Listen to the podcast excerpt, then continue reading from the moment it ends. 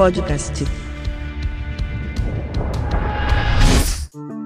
Começa agora mais um episódio do Sinal de Paz.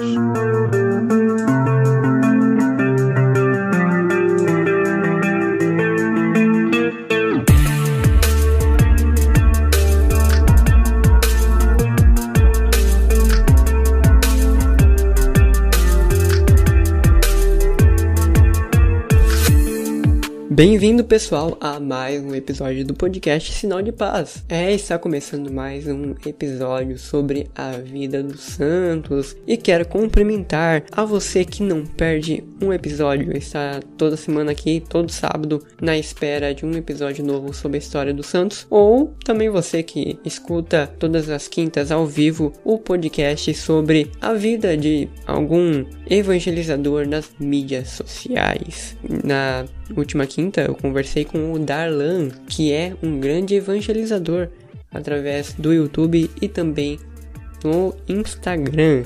Essa conversa você também pode escutar no Spotify, no Deezer e também no YouTube. Mas você que quer escutar ao vivo também, participar ao vivo, mandar sua pergunta, toda quinta às 20 horas lá na twitch.com/streamercatólico você pode participar. Mas vamos ao episódio de hoje em que eu vou falar sobre a vida da famosa Rita. É, mas não é a Rita da, da música lá, não. É a Rita boa, a Rita, Santa Rita de Cássia, isso mesmo. Vamos lá então escutar a vida dessa santa.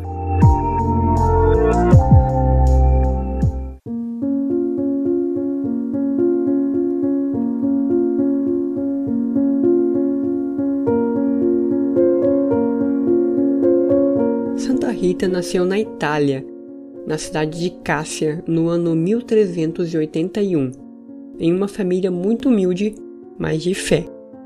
Desde a infância, desde criança, desde bebê, Santa Rita já fazia milagres, já era uma menina diferente. Por exemplo, quando criança, Rita era levada para a roça junto com os pais, né? Os pais dela iam trabalhar e Rita ia junto, ainda ali num, numa cesta, né?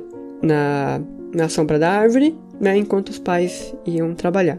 Aconteceu que um dia aquele cesto foi cercado por abelhas, e sabe, né? Que abelha tem veneno, tem pessoas que têm alergia, né? Mesmo se não ter alergia, uma, um ataque de várias abelhas é complicado para qualquer um, né? Ainda mais para um bebê mas incrivelmente nenhuma atacou. Tinha um caipira trabalhando por ali, por perto, com, que acabou se machucando com a sua enxada. Então ele resolveu voltar para casa e no caminho encontrou aquele cesto com a criança e muitas, muitas, muitas e muitas abelhas estavam cercando a criança. Ele já foi correndo com sua mão machucada espantar aquelas abelhas. Então ele chegou perto, começou a balançar a mão perto das abelhas, as abelhas iam saindo de perto e a mão dele ia sendo curada, ia sendo cicatrizada. Esse foi o primeiro milagre da vida de Rita. E como era de costume, ainda cedo, com apenas 13 anos, já foi entregue em matrimônio para Paulo Ferdinando. Desse casamento nasceram dois filhos, que ela buscou educá-los na fé e no amor. Porém, foram influenciados pelo pai, que antes de casar se apresentava a coisa mais maravilhosa, né? O príncipe encantado, mas depois se mostrou fanfarrão, traidor, entregue aos vícios e, consequentemente, os filhos acompanharam o pai. Rita então chorava, orava, intercedia e sempre dava bons exemplos para eles.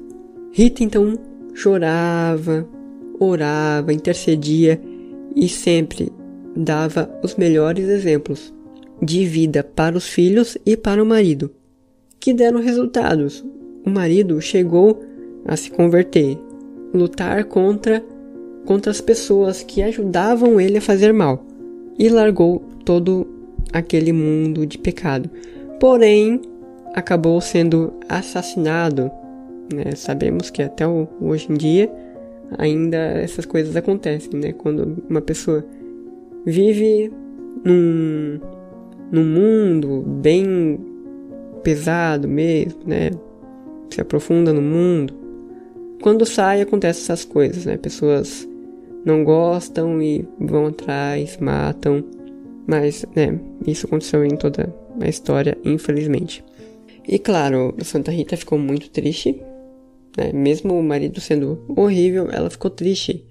E ficou mais triste ainda quando descobriu que os filhos pensavam em se vingar da morte do pai. E com um amor heróico pelas almas dos filhos, suplicou a Deus que os levassem antes de que cometessem esse crime, esse grave pecado. Pouco tempo mais tarde, os dois rapazes morreram depois de se preparar para encontrar com Deus. Sem marido e sem filhos, Rita entregou-se em oração, penitência e obras de caridade. Tentou ser admitida num convento agostiniano em Cássia. Fato foi recusado, até porque aquele convento nunca tinha recebido alguém que já tinha sido casada. Então era meio estranho, nem as próprias freiras sabiam muito bem como, né, cuidar do cuidar desse caso. Então ela não foi aceita. No entanto, Rita não desistiu. Manteve-se em oração pedindo intercessão a seus três santos patronos: São João Batista, Santo Agostinho e São Nicolas de Tolentino. E milagrosamente ela foi aceita no convento, mas realmente foi um caso que não tinha como as freiras negarem, porque ela simplesmente foi teletransportada lá para dentro do convento. Sim, ela simplesmente apareceu dentro do convento, dormindo no meio do pátio e, e os portões estavam fechados durante a noite, então não tinha como ela entrar ali. Ela foi simplesmente teletransportada para dentro do, do convento, né? mudou para lá, pro convento do nada, assim. Então ela foi aceita, porque a única solução para aquilo era que tinha sido milagre, né? Deus realmente queria. Seu refúgio era Jesus Cristo. A santa viveu os impossíveis da sua vida se refugiando no Senhor. Rita quis ser religiosa, já era esposa santa, tornou-se uma viúva santa, depois uma religiosa exemplar, então até recebeu os estigmas, recebeu um espinho na testa do da coroa, ela recebeu esse estigma de Cristo na própria carne. E isso fez ela sofrer muito, porque fedia muito aquele ferimento na cabeça dela, além de doer, né? Então ela era excluída muitas vezes, né, deixada no canto e impedia ela de fazer muita coisa.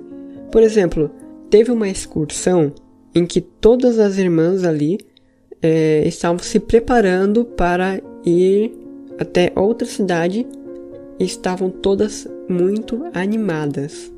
E Rita também estava muito animada para ir.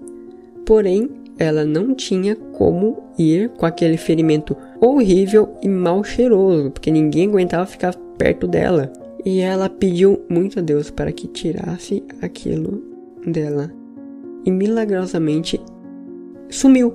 Do nada também sumiu. Ficou curada e ela assim pôde ir. Mas assim que voltou, pisou no convento, voltou estigma. Também milagrosamente. Assim como tinha aparecido da primeira vez, assim como sumiu, voltou, do nada. Rita morreu com 76 anos, após uma enfermidade que durou por 4 anos. Hoje, ela intercede pelos impossíveis de nossa vida, pois ela é conhecida como Santa dos Impossíveis. Quando ela morreu, milagrosamente, todos os sinos da cidade começaram a tocar sozinhos, sem ninguém estar tá ali tocando, e um grande perfume de rosa se espalhou pelo convento. Então, as irmãs que já né, sabiam da fama, né, porque estavam ali convivendo com Santa Rita, já sabiam o que tinha acontecido. Já esperavam a morte de Rita, da irmã Rita, né? Então, elas já foram imediatamente até o quarto e ali viram Rita deitada, né, como se já tivesse esperando a morte. E assim, uma das irmãs que tinha um problema no braço que não conseguiu mexer direito, colocou uma rosa nas mãos, né, da da falecida, no corpo ali, e o, a mão dela voltou a mexer normalmente. Mas um milagre que aconteceu pela, literalmente pelas mãos de, de Santa Rita, né? Ao encostar a mão da freira com problemas ali, deficiências, com a mão de Rita aconteceu o milagre de cura da mão.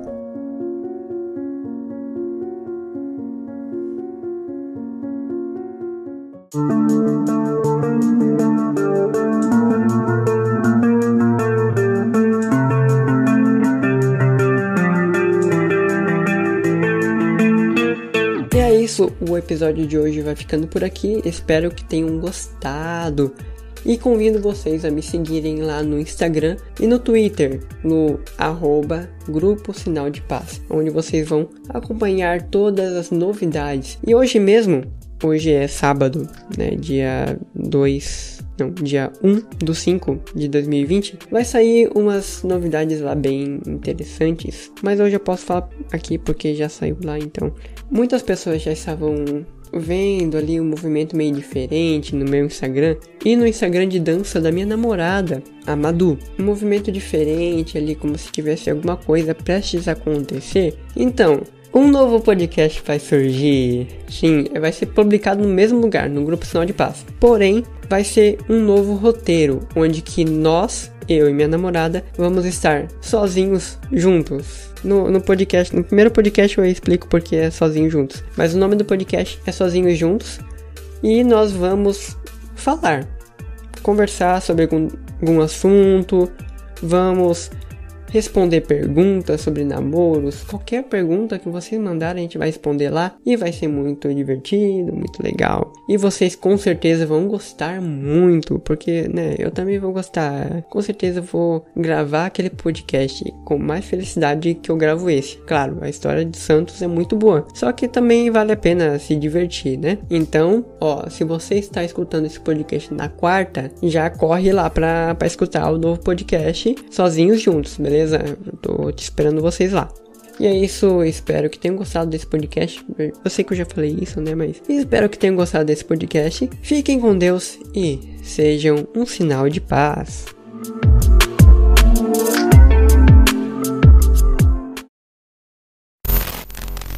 Essa é uma produção do grupo Sinal de Paz. Saiba mais em sinaldepaz.com.